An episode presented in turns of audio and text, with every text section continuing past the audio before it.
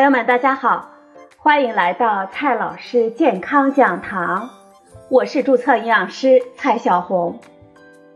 今天呢，蔡老师继续和朋友们讲营养聊健康。今天我们聊的话题是有助于降低心血管疾病的饮食。朋友们，如果把你经常吃的薯片换成杏仁儿，会怎么样呢？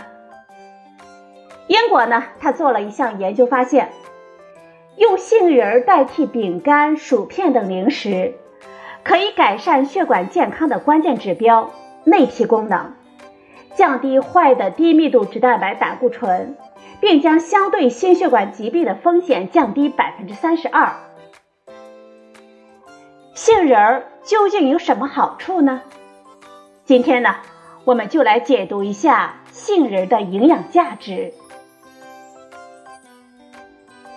在英国伦敦国王学院这项为期六周的随机对照试验当中，两组参与者分别食用杏仁制品和热量相当的碳水化合物食物。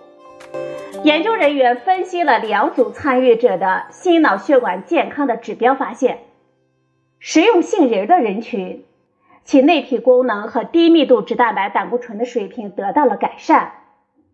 用杏仁代替通常的零食作为总热量摄入的百分之二十，有可能将调整后的相对心血管疾病的风险降低百分之三十二。同时，研究呢还补充了另一项发表在《欧洲营养学杂志》上的成果。与复杂的碳水化合物饮食习惯的人群相比，爱吃杏仁的人的体重、体质指数、腰围和脂肪含量明显的降低，并且经常吃杏仁的人，他的腰围减少了二点一厘米，体重指数降低了每平方米零点八千克。作为世界卫生组织的推荐食品。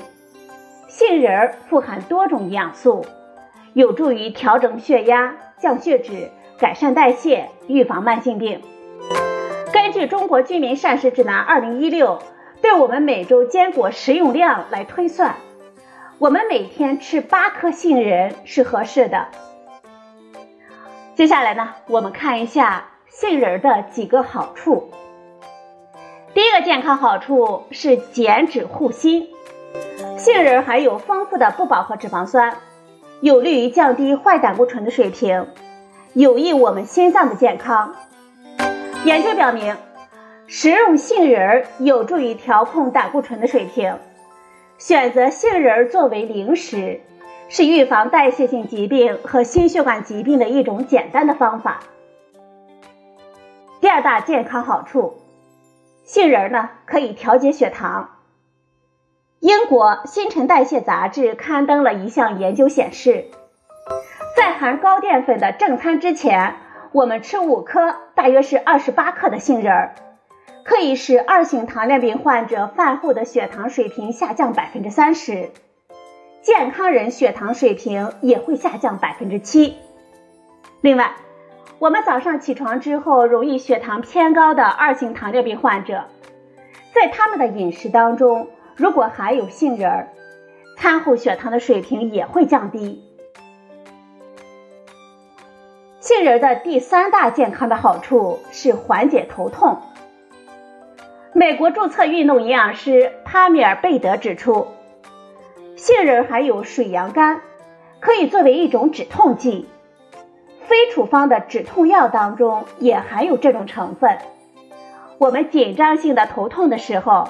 可以吃一把的杏仁来缓解。杏仁的第四大健康的好处是润肠通便。《本草纲目》当中有记载，杏仁具有清积食的作用，也就是说，它可以帮助我们消化，缓解便秘的症状。这对于年老体弱的慢性便秘患者来说，吃杏仁的效果呢会更好。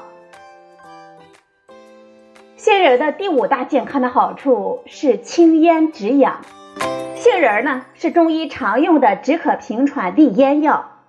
如果我们嗓子干痒，可以用杏仁五百克，炒干粉碎，加红糖适量搅匀之后口服，可以起到一定的缓解作用。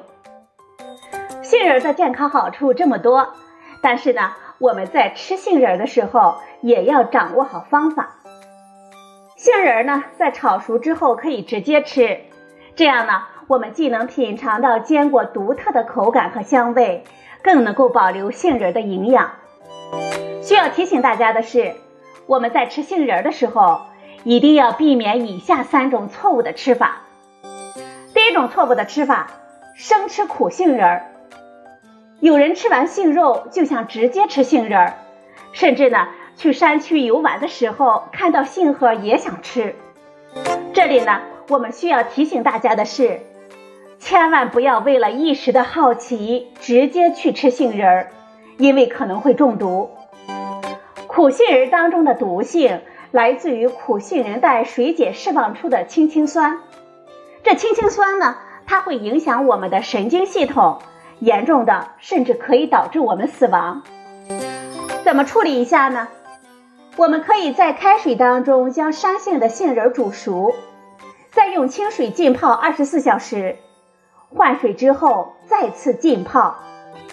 产妇、幼儿、湿热体质的人和糖尿病患者不宜吃杏及其制品。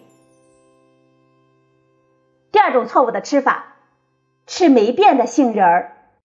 杏仁等坚果容易霉变，产生剧毒的物质黄曲霉毒素。黄曲霉毒素在一九九三年就被世界卫生组织定义为一类致癌物，比砒霜呢还毒六十八倍。我们经常摄入可能会增加患肝癌的风险。第三个错误的吃法呢，就是吃太多的杏仁儿。这杏仁虽好，但是呢，我们也不能多吃，尤其是肠胃比较虚弱的人。杏仁当中含有丰富的脂肪和蛋白质，多吃呢也会发胖。中国居民膳食指南二零一六中建议我们。每天坚果的食用量不超过三十五克。好了，朋友们，今天的节目呢就到这里，谢谢您的收听，我们明天再会。